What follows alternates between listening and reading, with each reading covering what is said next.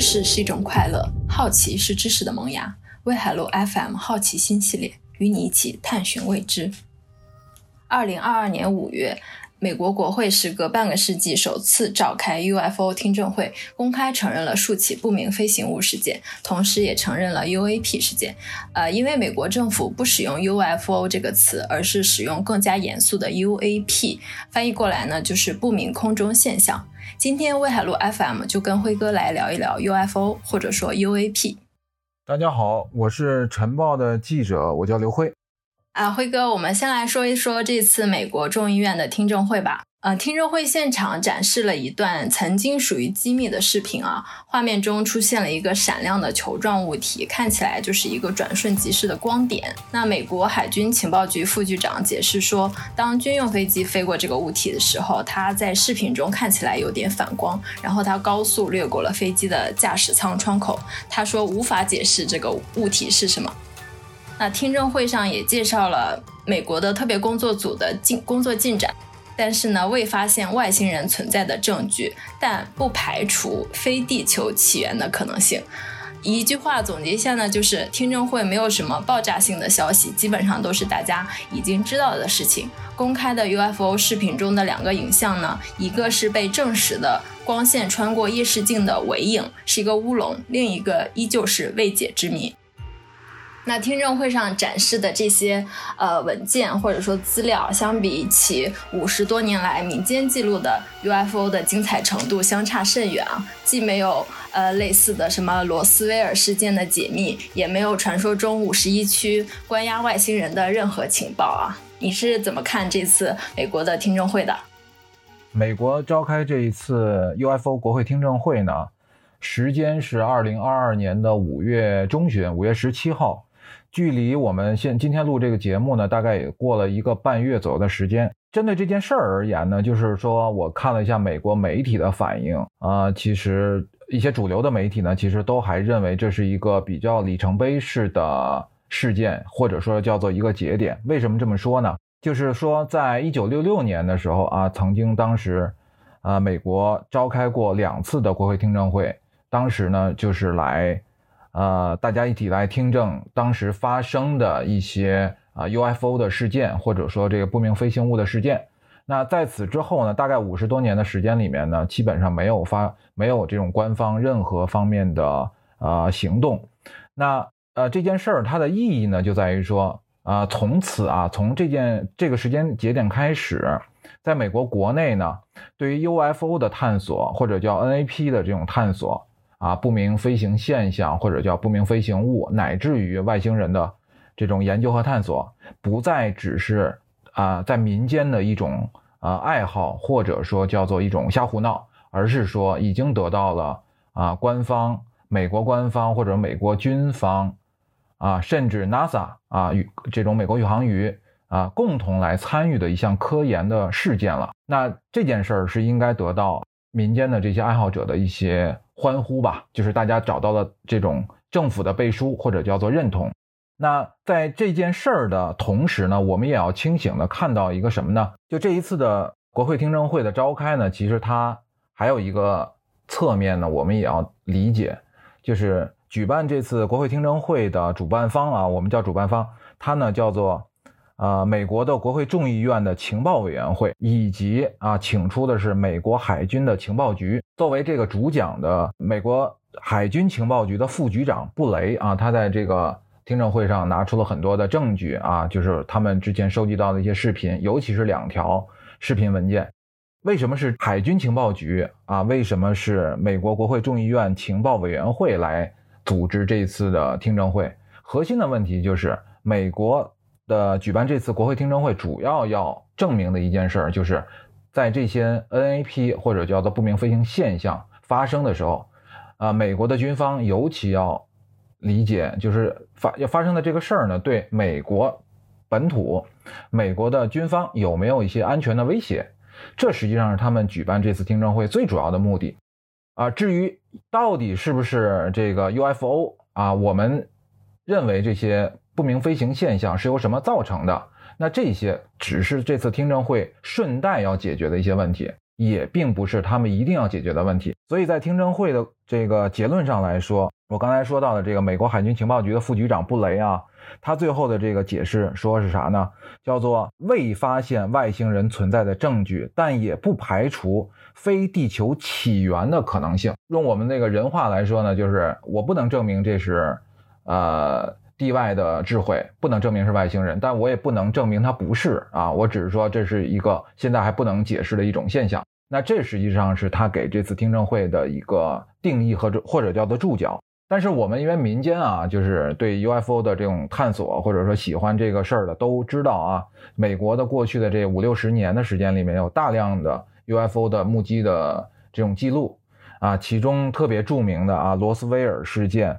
还有有关五十一区啊，是不是关押着外星人等等这些这个都市传说，在这次听证会呢，基本上没有人这个提到啊，也也没有被作为啊不明飞行现象拿出来做一些解释啊，这这个完全是没有提及的。所以可能就喜欢就图热闹不嫌事儿大的这个听众们啊，或者说爱好者们，其实是没有得到怎么讲呢？就是得到一些有效的或者有意义的一些注脚了。但我觉得他们可能会略微有点失望。但是我呢，借着这个事儿啊，就往下再讲一讲，就是说，实际上在过去的五十多年的时间里面，这实际上存在着几股力量，尤其最主要的两股力量是啊，民间对 UFO 的独立调查，另外一股力量呢，可能就是我们的所谓的官方啊，在美国而言呢，就是美国的情报局。美国的这个叫做情报委员会，然后呢，海军的情报处，还有就是 NASA 啊等等这这几个单位，可能他们之间会各有一些啊力量在拉扯着。那最主要的力量，因为我们大量看到的有关 UF UFO 的这种目击记录啊，外星人的目击的记录啊，都是来自于民间的。所以最主要的力量呢是民间的。五十多年来，UFO 的现象一直呢被视为笑料和伪科学。UFO 的爱好者呢，也被看成是怪人、怪胎。然而呢，随着主流媒体越来越认真的态度，特别是美国政府克服了一些禁忌，举办了这次听证会，公开了大量的视频、照片和档案。啊，我们是有理由重新来审视这一股来自民间的执着，并非总是因为猎奇或者愚昧。当然，猎奇和愚昧也从来没有缺席。比如说 UFO 的目击记录当中具有里程碑意义的罗斯威尔事件啊，罗斯威尔事件呢，其实是在民间爱好者当中呢，啊，被称为是一个说它是里程碑吧，可能又有点儿呃小了，反正是一个非常典型的一个案例。为什么这么说呢？因为他当时啊，这个事件发生之后呢，啊，有非常多的目击的记录，而且呢是有军方的，然后有这个当地的治安官的。还有一些来自纯粹来自民间的目击者的这些记录呢，整合到一块儿，然后呢又没有得到啊美国官方的正式的回复，所以呢就造成这件事儿呢就就越描越黑啊，用我们的话说就越描越黑，最后呢不了了之，一直呢是一个悬案。尽管呢就是事件后面啊这个九九十年代左右的时间啊，就是有一些解密的文件出来，那解密出来的文件呢。被这些爱好者看完之后呢，也是嗤之以鼻，觉得这个可能就是为了官方去为了掩盖当时抓到了外星人啊，然后呢去研究了外星人的飞行器，呃，为了军方的做一些掩饰，所以就没有把它视为是一个有效的证据。但是呢，我们今天来看这件事呢，它其实可能更多的是比较典型的一个传播叙事吧。啊，这个传播叙事它就是就可以用，就是阴谋论者总是怀疑。有人在阴他，有人在谋他啊，总是怀疑阴谋就在身边，所以这可能是我们对这个事儿的一个理解。具体这个罗斯威尔事件是什么啊？我跟大家这个介绍，简单介绍一下。一九四七年的夏天啊，说呀，有一艘外星的飞船在新墨西哥州罗斯威尔附近坠毁。当时呢，有人认为啊，或者说有目击者看到在那里找到了模糊的外星人尸体，还有呢，就是 UFO 坠毁后的残骸。被委托给这个私人的军事承包商，他们争先恐后的拆解了外星飞船，把这些呢都掩盖了。那这些事件发生之后呢，官方呢就是草草的对外做了一个啊新闻发布会啊，解释说是这个气象气球坠毁啊。这但是呢，这个结果呢是不无法去这个平息大家对这事儿的怀疑。后面呢还发生了几件事儿，就更加增强了对这件事儿的一个神秘感。比如说，阴谋论的怀疑者认为这件事儿呢是有 UFO 的秘密档案存在的，因为这个档案呢是汇报给了肯尼迪总统。后来肯尼迪总统呢不巧被暗杀了，那肯尼迪总统呢把这个事儿呢又跟玛丽莲梦露又透露了。后来呢，玛丽莲梦露又是这种非正常死亡。另外呢，在新墨西哥州的众议院里面有一个叫斯蒂夫·西夫的人啊，他花了很多年时间去调查这个罗斯威尔事件，结果呢，就是他又死于这个癌症。这几样事情呢被混沌到一起呢，就让整个这个罗斯威尔事件呢显得非常的扑朔迷离。我们反正。这个看看热闹不嫌事儿大啊！这咱们站在室外去想想，好像这些事儿，好像从时间的这个线索上来说，确实还是说得通。但是呢，我又觉得，对吧？咱们这个咱实事求是的讲啊，我觉得如果这些事儿和这个罗斯威尔这个事件相关，我又觉得又过于牵强了。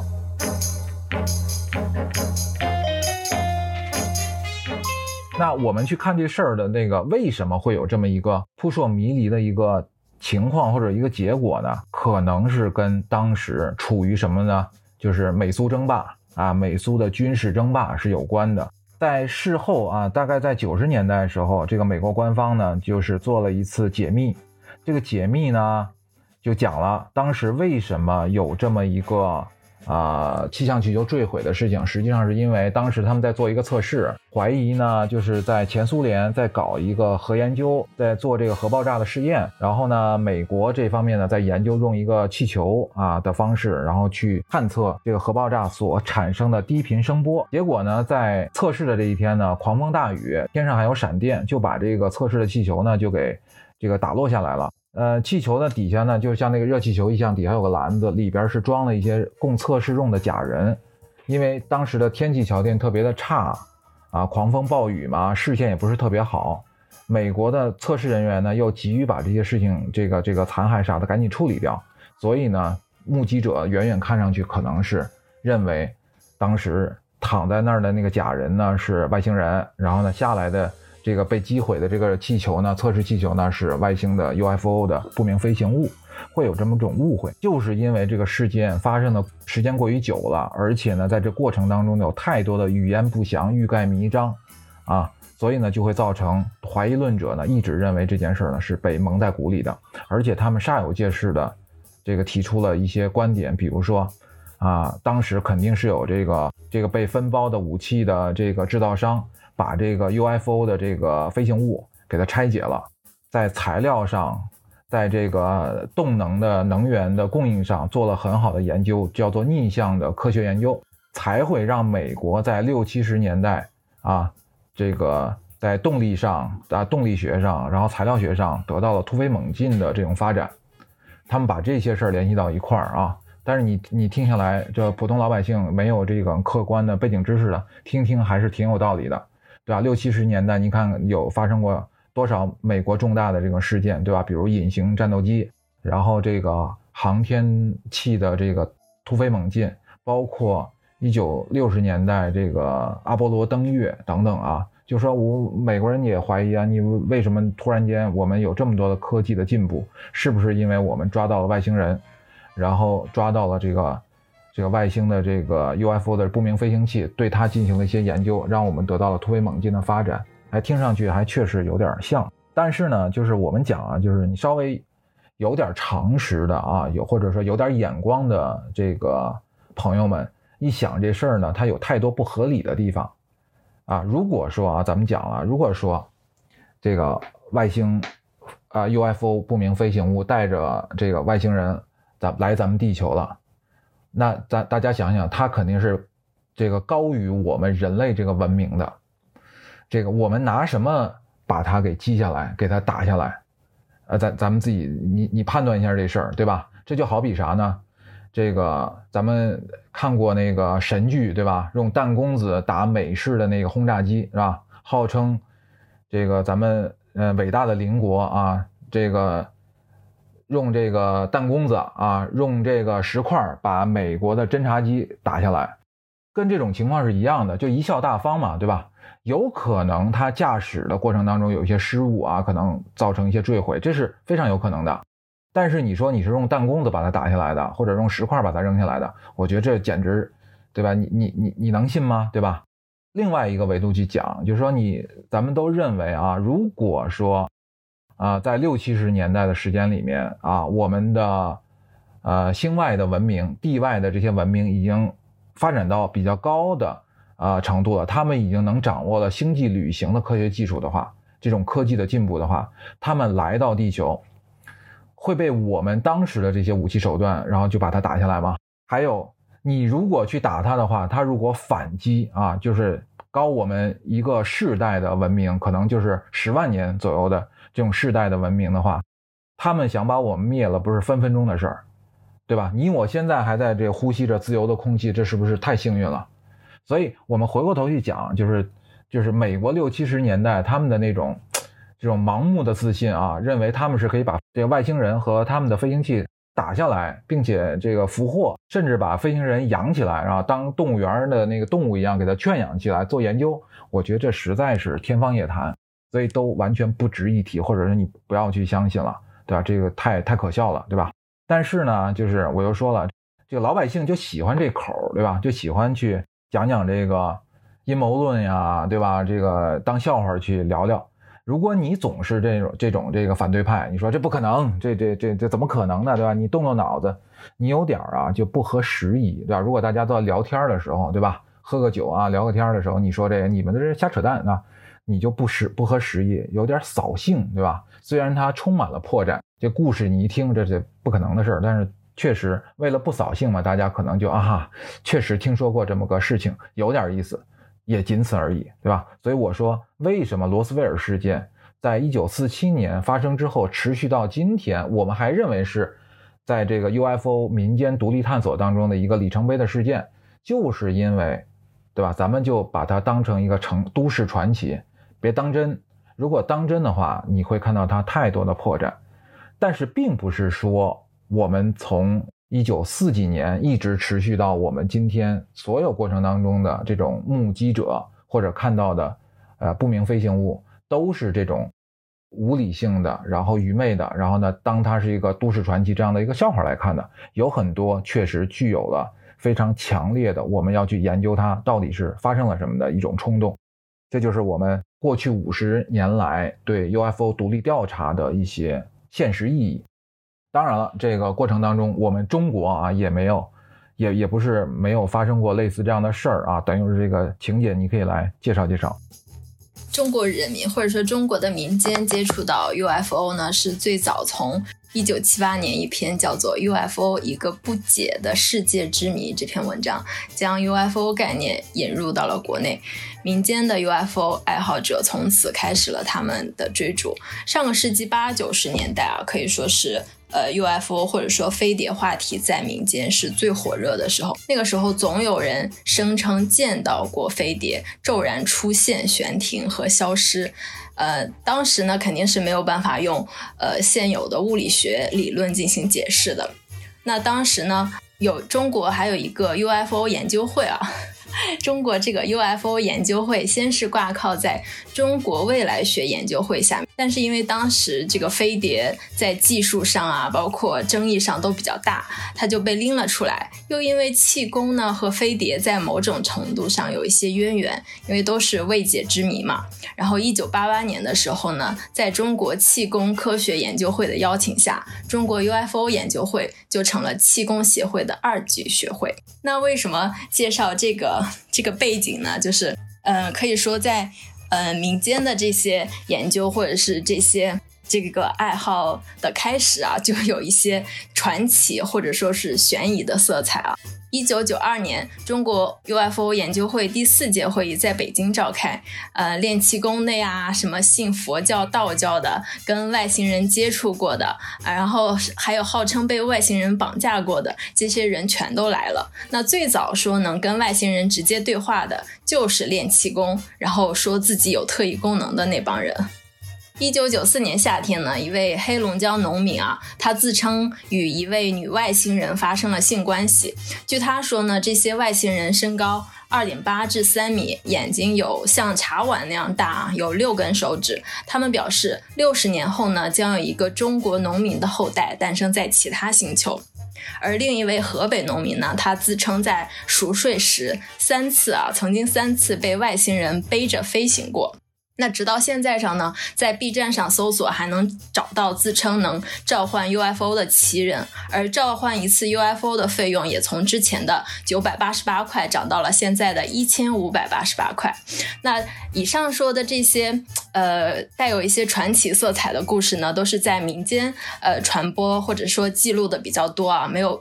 没有被那个官方承认，没有被政府承认，而媒体呢也鲜有报道。这个景姐刚才蜻蜓点水啊，刚才介绍了一下中国的怎么说呢？这个飞碟独立研究啊，咱们咱们说独立研究呢，这个跟你刚才讲的这个基调呢略微有点差别啊，也就是咱们叫怪力乱神啊。在过去的这几十年的时间里面，就中国啊，我们中国的整个这个文化也是脱魅。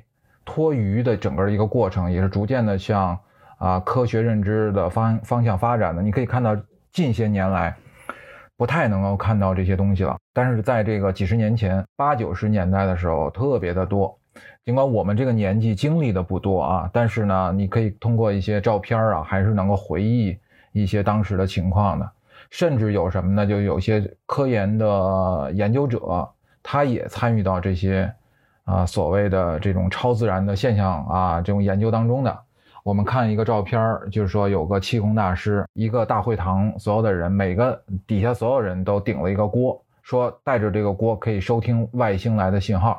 然后呢，台上的这个大师就说：“你们听到了吗？”底下所有人都说：“哎，听到了，听到了。”从众效应，知道吗？这是一个典型的心理学的一个一个理论，就是你其实可能没听到，但是你身边的人都说听到了，你会跟着附和的。就是从众效应和这种叫，大家知道有本书叫那个《乌合之众》，这个《乌合之众》这本书就是上个世纪的心理学，然后社会学的一本著作了。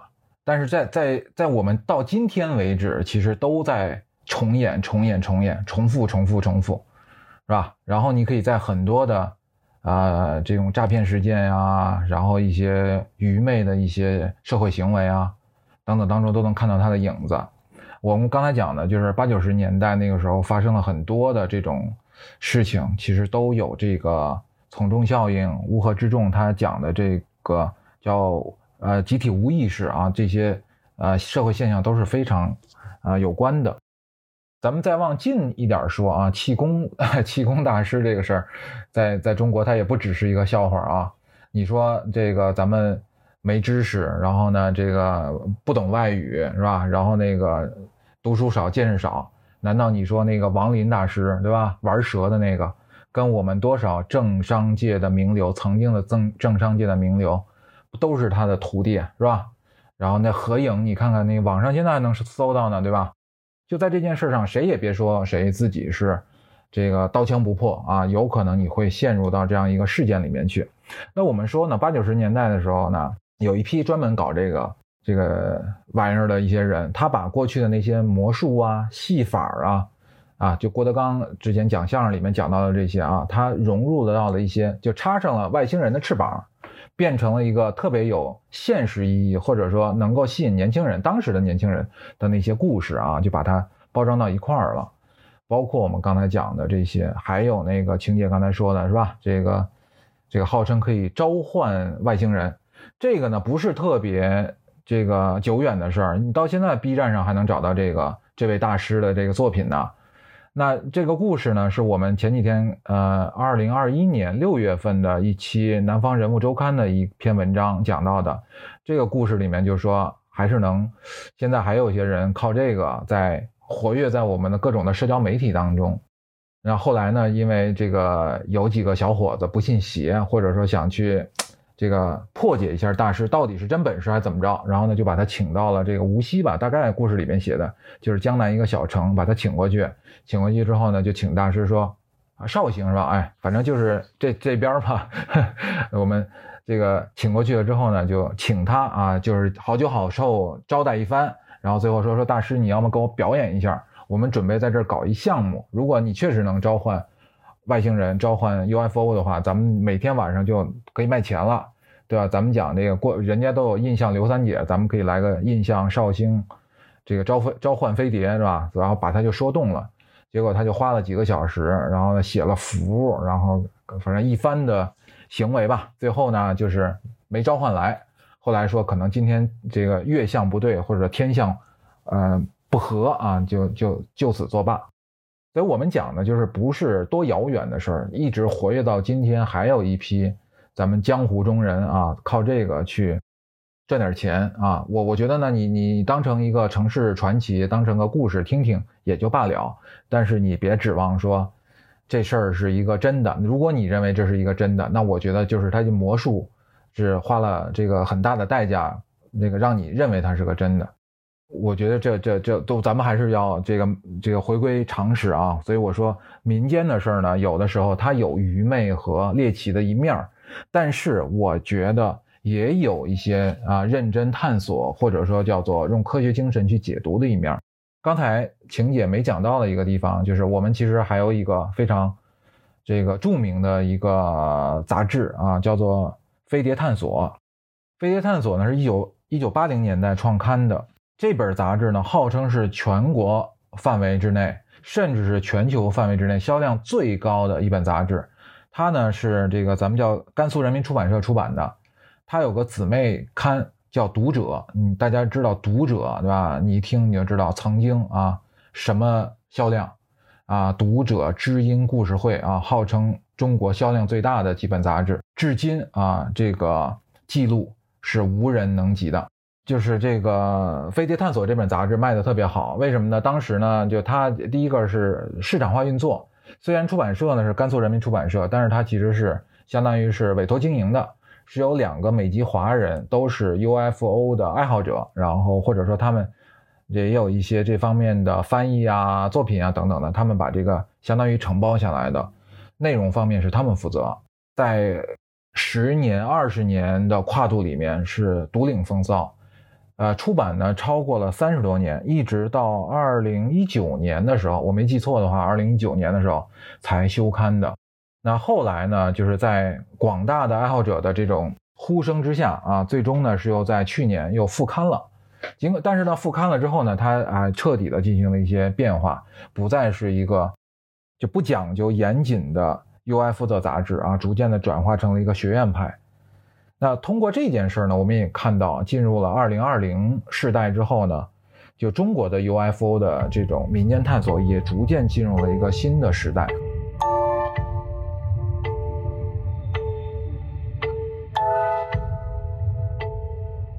所以我呢，对这件事儿呢，我觉得就是中外同频吧。啊，我们都是跟着科学的发展，逐渐理解一些现象，或者说逐渐对一些科学的严谨性啊，对宇宙的探索呢，是归于一个合理和或者说叫做嗯，用科学的精神去探索的一种路径。我觉得这是很值得推荐的。那当然是跟我们这个这些年。这个航天航空的发展是有关的，对吧？你看咱们现在已经这个玉兔登月了，对吧？然后呢，载人的航航天的这个呃飞行已经实现了好多次，对吧？接下来就中国是非常有可能在二零三零年代，或者有可能就在二零三零年代以内，二零二几年、二五年甚至二八年左右这个时间就实现人的这个航天员的登月的。过去的这么长时间是没有再有人踏上月球的，所以我们其实处于一个什么样的时代？就是人类再次登上月球的一个阶段。那中国、啊俄罗斯、美国都在做着积极的努力啊，就像一个赛跑一样，咱们现在都站在这个起跑线上，看谁第一个跑出去，看谁第一个实现这个目标。当然了，那个咱们的邻居啊，这个前几天也发射了一个卫星上去，韩国啊，第一个。航天的自主的自主研发的航这个火箭发射成功了，我们也很佩服啊。他们也是把目标定定位到对月的探索啊，他们可能会接下来会有一些航天器的登月，接下来也在希望能够尽快时间内实现他们的航宇航员的登月。咱们拭目以待吧。啊，未来的这十年当中，一定是航天航空的探索的群雄逐鹿的一个一个一个场面。所以你说啊，就是在我们近地环境当中，地球啊、月球、火星啊，乃至于这个整个的太阳系范围之内是非常活跃的。我们的宇航器啊，现在这个这个旅行者二号，对吧？现在正往那个太阳系系外在飞啊，可能在未来的二三十年就飞出太阳系了。它整个这个过程当中，对每一个咱们的这个太阳系的这个行星啊，都进行了一些影像学上面的拍摄。如果真的是有啊智慧，真的是有外星人的话，我觉得基本上我们是能发现的。至少在太阳系之内啊，我觉得不会是一种什么生命的状态。然后呢，我们是错过了，这种概率是非常低的。但是在太阳系之外，会不会有这个这个高等级的智慧啊，外星的生物或者存在？这个我们只能拭目以待了。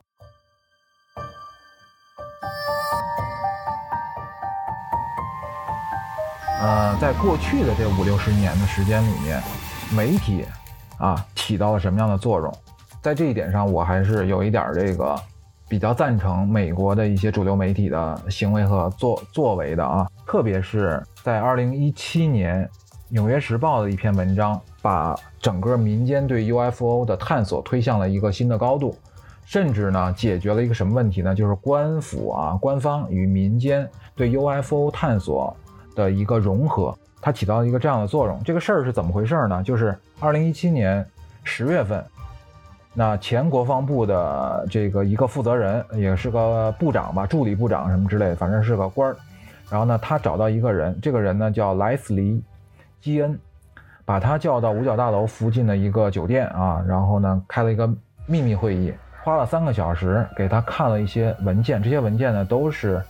这个前国防部的这个官员带来的，其中呢是有一些视频、图片等等的。然后他就跟这个基恩说，就一个条件，如果说你能让《纽约时报》发表一篇文章啊，能够把相关的这个事件都能公布出去，我就把这些文件的原始文件都给你。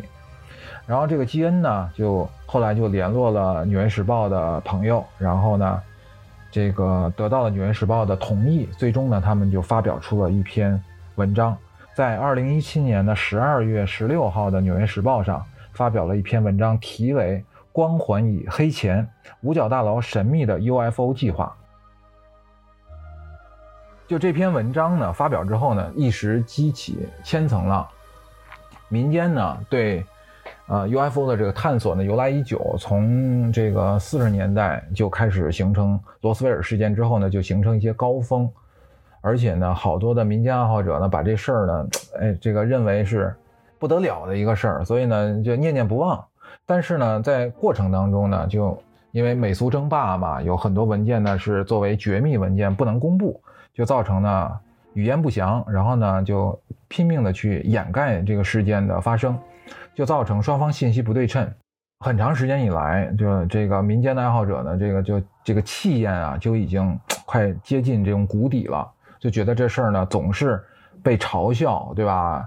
科学家呢觉得你们是一帮这个不学无术之人，然后这个官府方面呢认为你们在浪费政府的这个财政预算啊，没事呢就教坏小朋友，对吧？让什么小孩子啥都不懂，就觉得这个咱们是有外星人的，对吧？等等这些事件，所以呢就会让他们这种非常的低迷。一直到二零一七年《纽约时报》这篇文章发表之后呢，它是一个什么信号呢？就是说，你别以为美国政府那是嗯一直是反对这个事儿，他们其实在暗暗的也在研究有关 UFO 这件事儿的，而且呢，这五角大楼呢是花了挺多的钱在资助相关的这种调查的，所以这一下子呢，给民间的这些调查者带来了信心了，就说我们所从事的这个事业不是没有意义的，不是没有科学和社会意义的。只不过我们现在的这些研究的成果还没有得到政府或者没有得到这种社会层面的一些认可。这篇文章发表之后呢，呃，据这个基恩本人在说，就是说他以前啊去参加一些聚会或者在晚晚宴上，人家问他是做什么工作的，如果他说是研究外星人的，对吧？UFO 的独立调查者，他以前呢会得到一经常会得到一些嗤之以鼻的回复。而现在呢，这篇文章发表之后呢，它换来的应该是呃提问者的全神贯注。所以这个改变呢，对这些民间的 UFO 的调查者来说呢，还是这给予了很强的信心的，并且啊，在二零年的时候，这个美国的国防部的副部长啊，他正式的公开宣布了不明飞行现象工作组的存在，就他证实了这件事儿。二零一七年那篇文章《纽约时报》发表了之后，二零二零年的时候，美国国防部的副部长就证实了，确实有这么回事。我们有一个工作组。那你就从另外一个侧面来说，就是媒体啊，还是把整个这件事的这个发展往前又推动了一下。二零二一年，前总统奥巴马在这个 CBS 的晚间秀参加这个节目录制的时候接受采访，他在这个采访当中就说，美国军方的飞行员和卫星已经在美国领空捕获了无法识别的物体，我们无法解释他们的运动方式和轨迹。就算是前总统卸任的总统，他说的话还是代表了很强的官方色彩的。同年，也就是二零二一年的这个五月底，拜登啊，我们这个现在的美国总统这拜登，他也啊表示说，美国情报局然后正在对一份不明飞行物的报告努力工作，我们尽快会做一个发布。也就是说，我们。这个文，这个今天的节目开头，呃，晴姐刚才介绍的这一个美国国会听证会，它也不是一个孤立事件。你看，从二零一七年啊，《纽约时报》一篇报道发出之后，展示了现在美国政府五角大楼对 UFO 这件事儿的一个态度，以及民间做的努力。二零二一年，这个奥巴马在电视节目当中说啊，是确确实有这么回事儿，而且我们的飞行员呀，还有这个。军方呀，确实看到有这些相关的这些资料，也不无法解释他们的运动方式和轨迹。二一年的时候，拜登又说了，这个我们正在努力，情报部门正在努力，尽快会做一些发布，才会发生二零二二年咱们今年五月份的时候召开这个国会听证会。所以一脉相承。那接下来呢，我再这个跟大家梳理一下，就是美国。这个国家从一九四十年代开始，对 UFO 的这个目击者的一些相关记录当中的一些有效的节点或者有意有意思的事儿吧，就跟大家这个梳理一下啊。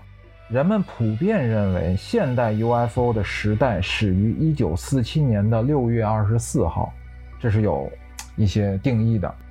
这个事件是什么呢？是一个飞行员驾驶飞机的时候呢，看到了一个。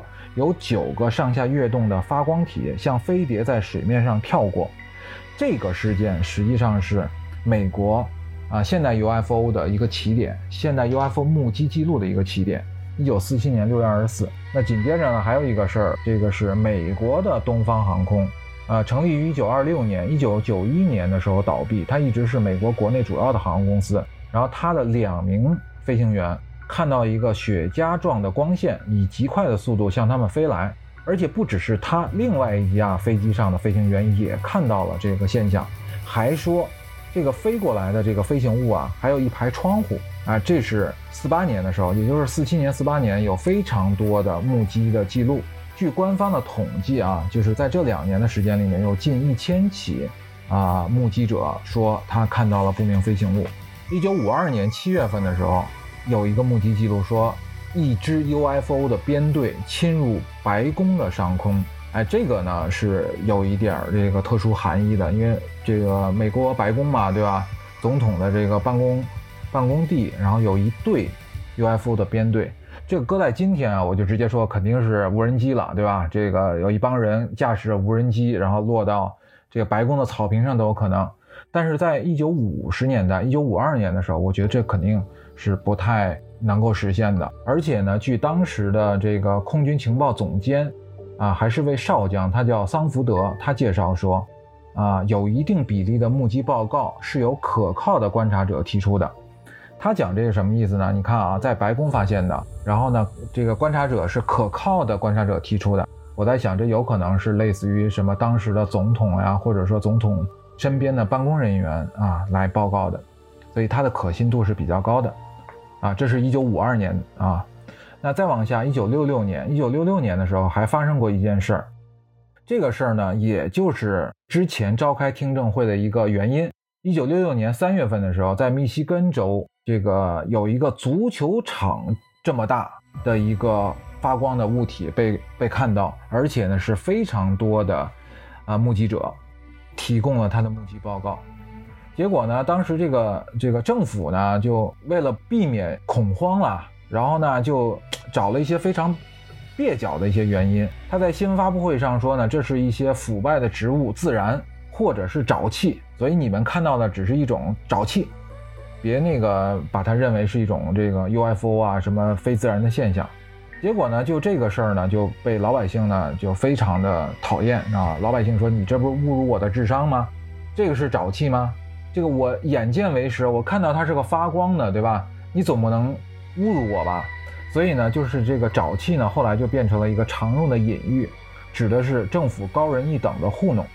就针对这件事儿呢，一九六六年呢，国会召开了两次听证会去讨论这件事儿，有四十位目击者，这个做了证，其中有十二位呢是警察，所以在六六年的这个时间点上，也以这个国会听证会为节点，实际上是美国对 UFO 的民间调查的一个黄金时间吧。你想，这个有目击者，然后有官方的一些回应，有有警察和美国。总统府的，对吧？总统白宫的一些工作人员的一些证言啊为标志的，对吧？那其实是一个黄金时期。也就也就是在这个时候呢，这个另外一个美国的这个研究者，他受政府的任命，然后要去做一个调查报告。在一九六八年的时候，他出具了一个报告，叫做康顿报告。这个呢，就是相当于说是一个美国的科学界代表了美国的科学界和政府的一个态度。然后他在。没有做完全部的 UFO 的这个目击记录的调查之前，他就做了一个结论。他说，所有的 UFO 的这个目击都是不折不扣的胡言乱语，不能期望我们的科学会因此得到进步，甚至应该这个把这些花在这上面的钱和这些科学研究全部带到别处去。这份报告呢，被称为康顿报告。使得科学家和官员对 UFO 这个事件嗤之以鼻，媒体呢也这个推波助澜，就开始嘲笑 UFO 啊这种民间的观察者啊都是这种被洗脑了，或者说你就是异想天开啊等等等等。所以这个报告的出炉啊，显示着 UFO 黄金时代的结束。后面呢就进入了二零年代了。比较典型的一个事儿呢，是发生在二零零六年。大家在网上呢可以去看一下这个照片。进入这个二十一世纪之后呢，这个影像啊、视频呀、照片啊就多起来了，就不像之前。之前看到很多的东西呢都是文字上的记录，有些照片呢也非常的模糊，你也看不出啥来。可能很多呢都怎么说呢？我觉得在照片上看呢都都有点怀疑这是不是 P 的啊。二零零六年的十一月七号，啊，有一个被称为叫奥黑尔真相的一个事件是啥呢？就是在一个芝加哥的一个奥黑尔机场的一个登机口上，上空大概一千九百英尺的一个地方呢，就是有一个云，有个云彩，像这个打洞云一样的，就是一个飞行物直接穿过云层，留下了一个椭圆状的一个形状的一个一个物体。那这个东西呢？如果发生在温度比较低的时候呢，这个气象学家认为是合理的，因为这个有可能是一种就是打洞云嘛，就是飞机快速通过一个云层，而这个云层呢有一点结晶的状态的时候，它会流出一个飞飞行物飞过去的一个形状。但是当天的气温呢，并不能造成这么一种打洞云的气气象的一个现象，所以呢，这个这个奥黑尔事件呢是挺挺神的。那大家可以在网上都能查到有关采访啊，还有对整个这个事件的，特别是一些照片的一些记录。在之后嘛，大家就知道了。我刚才已经介绍二零一七年《纽约时报》的这篇文章，对吧？呃，再有呢，就是什么奥巴马怎么说了，特朗普怎么说了，拜登怎么说了，对吧？就他们反正都是积极的去推动，让这个美国官方对 UFO 的一些调查快速的去进行一些公布啊，公布你的调查结果，然后呢让大家都知道，它带来的影响呢，就是民间的这些独立调查者呢得到了很大的振奋，就是说我们做的这个事儿呢已经开始得到了官方的认可，呃，一直到二零二二年的五月十七号，美国国会的众议院情报委员会就 UFO 相关问题举行听证会，这是美国一九六六年以来首次就该问题举行的听证会。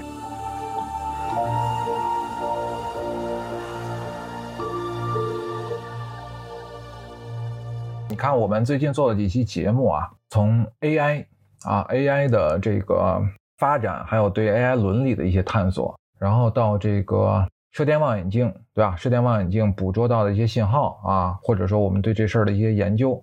今天我们讲这个 UFO 民间的这种独立调查，那等等这些事儿呢，其实都是从民间开始啊，由民间来推动的。说白了，都是老百姓自己花自己的钱去干的啊。那个 AI 也是吧？就是是 Google 它也是一个这个民营公司，对吧？它也不是政府的这个预算和资金，所以这些事儿呢，在整个的过程当中。它其实都是向着人类从未知到已知的过程进行了非常有效的推动，呃，没有民间的努力，我觉得任何的科学研究其实都缺失，都是无源之水，对吧？但是如果没有政府或者说官方层面的认可和支持，所有的研究有可能都会引向歧途。比如说我们今天讲到的这些。啊，所谓民间的独立的外星人研究啊，UFO 的研究，如果你不去给他一定的啊支持或者认可，或者说一些引导的话，就有可能变成一些怪力乱神、民间的术士啊，这个拿这事儿当一个这个赚钱的一个手段。但如果你对他进行一些有效的引导，那我觉得这些爱好者会把他的这种贡献，或者说他的一些发现，能够放入到这个主流里面来。所以我觉得这是一个。啊，我们今天能够得到的一些启发。另外呢，就是我因为一直这个最近一直在读一些书啊，就是我也特别想推荐一下这个播客的听众，能够做一点科普方面的准备，可能对你去理解这个事儿，或者看待这个新闻，或者看待一些身边发生的一些现象，可能会有很好的帮助。比如说你最近那个，据大家说，《三体》的那个这个。呃，连续剧要播了，对吧？因为书呢已经火了很多年了，连续剧要播了，可能会有更多的人，这个嗯能接受这种科幻类的作品。但像我，我我身边，我就随机问了问问我家里的人，我闺女啊，然后我这个身边的朋友，我说你们这个看《三体》吗？普遍跟我说是看不懂的。如果你是个《三体》的读者的话，你肯定会说，你前边啊，我觉得起码要。忍住，要坚持，然后一直看到这个，看到哪儿出现啊？看到那个第二个绿暗啊，第二个红暗出现的时候，我觉得这事儿才略有眉目。否则你看前面是云里雾里，啥也不明白的。那为啥呢？肯定是有一些啊，我我认为啊，我我我可能草率了。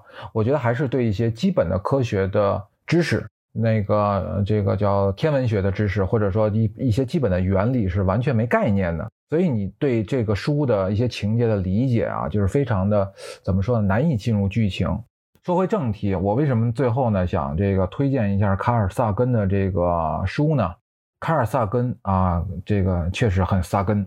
那我一直特别欣赏他的一句话，就是非凡的发现需要非凡的证据。他是个科学家，天文学家。然后那个在上个世纪吧，就这个这个这位科学家他已经去世了啊。他有一个非常著名的作品叫《宇宙》，还有一个同名的纪录片，现在网上都能查到，特别好看，大家可以去怎么说呢？怀着崇敬的心理去了解一下，不难，嗯，门槛不高。但是你看完之后呢，会对我们接下来这个整个未来十几年。正在高速发展的航天事业会有一个哎基础的了解。卡尔萨根呢，在《宇宙》这本书的第一章“星海之滨”这一节里面有几句话，我特别想拿来跟咱们的这个听众播客的听众来分享。他是这样写的：“宇宙里星系的数量多达几千亿，每一个都包含几千亿恒星。如果星系中的……”行星数量和恒星差不多，那么它们就有整整百万亿之多。我加个括号啊，我解释一下，就是像地球这样的行星，在整个宇宙当中有百万亿之多。那接着说他的那个原话啊，面对如此惊人的数字，生命只存在于一颗普通的行星，也就是我们地球上，这概率得有多小呢？生活在星海一隅的我们，凭什么成为这样的幸运儿呢？而更可能的情况是，宇宙间到处都有生命，只是还不为我们所知。人类才刚刚开始探索之旅，在地球上所用的单位放在宇宙的尺度上会失去意义，得用光的速度来衡量距离。光在一秒内飞行三十万公里，太阳发出的光抵达地球需要八分钟。因此，我们说太阳距离地球八光分。一年的时间里，光能跑出十万亿公里。光在一年里飞过的距离叫做光年，它的度量不是时间，而是距离，非常遥远的距离。从八十亿光年之外看过来，连银河系所在的星系团都微不可见，更别说小小的太阳跟地球了。这个距离上，我们根本无法观察。即使凑到近旁，地球也不过是岩石和金属构成的小点。微弱的反射着阳光，丝毫不像唯一一颗有文明存在的星球。从宇宙的角度来看，人类的关注无关紧要，甚至微不足道。但这个物种年轻、好奇、勇敢，而且充满希望。近几千年来，我们对宇宙以及我们在宇宙中所处的位置有了惊人的发现。这些发现不仅令人振奋，还提醒我们。人类已经进化到了以学习为乐，并以获取知识为生存先决条件的地步。人类的未来取决于对宇宙的了解程度。毕竟苍穹浩瀚，我们不过是尘空中一粒飞扬的尘埃。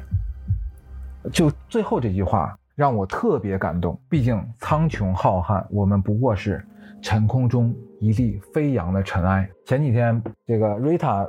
推荐那个叫《白日梦想家》那部电影啊，我不知道你们看过吗？二零一三年的一个电影，这个叫 Steered 是吧？他的一个电影，我本来以为是个这个无厘头的一个喜剧片，然后其实这个片子非常让人感动。然后其中一个情节是啥呢？我为什么讲今天讲到这个这个事儿呢？就想起这个《白日梦想家》了。这个《白日梦想家》他这个这个这个叫这，他是一个编辑吧，对吧？他是一个图片编辑，他去找这个。那个摄影师的途中克服了非常多的困难，一直在喜马拉雅的这个山上找到了他。然后找到这个摄影师的时候，他正披着一个东西，举着一个长长焦的望远这个照相机，在等一个雪豹。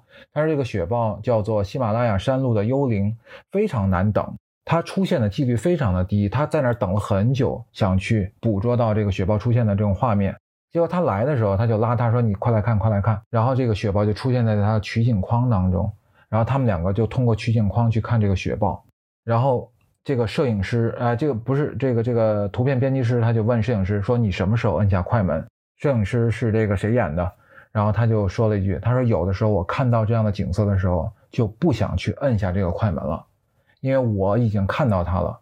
这实际上是我生命的意义。”所以，我我我觉得我我比较受感动的地方是什么？当你这个抬头看看天空的时候，有的时候你会看到这个月亮阴晴圆缺，然后会看到这个一颗星星忽闪忽灭，甚至运气好的时候会看到一道流星飞过，并不见得非要用你的手机把它捕捉下来。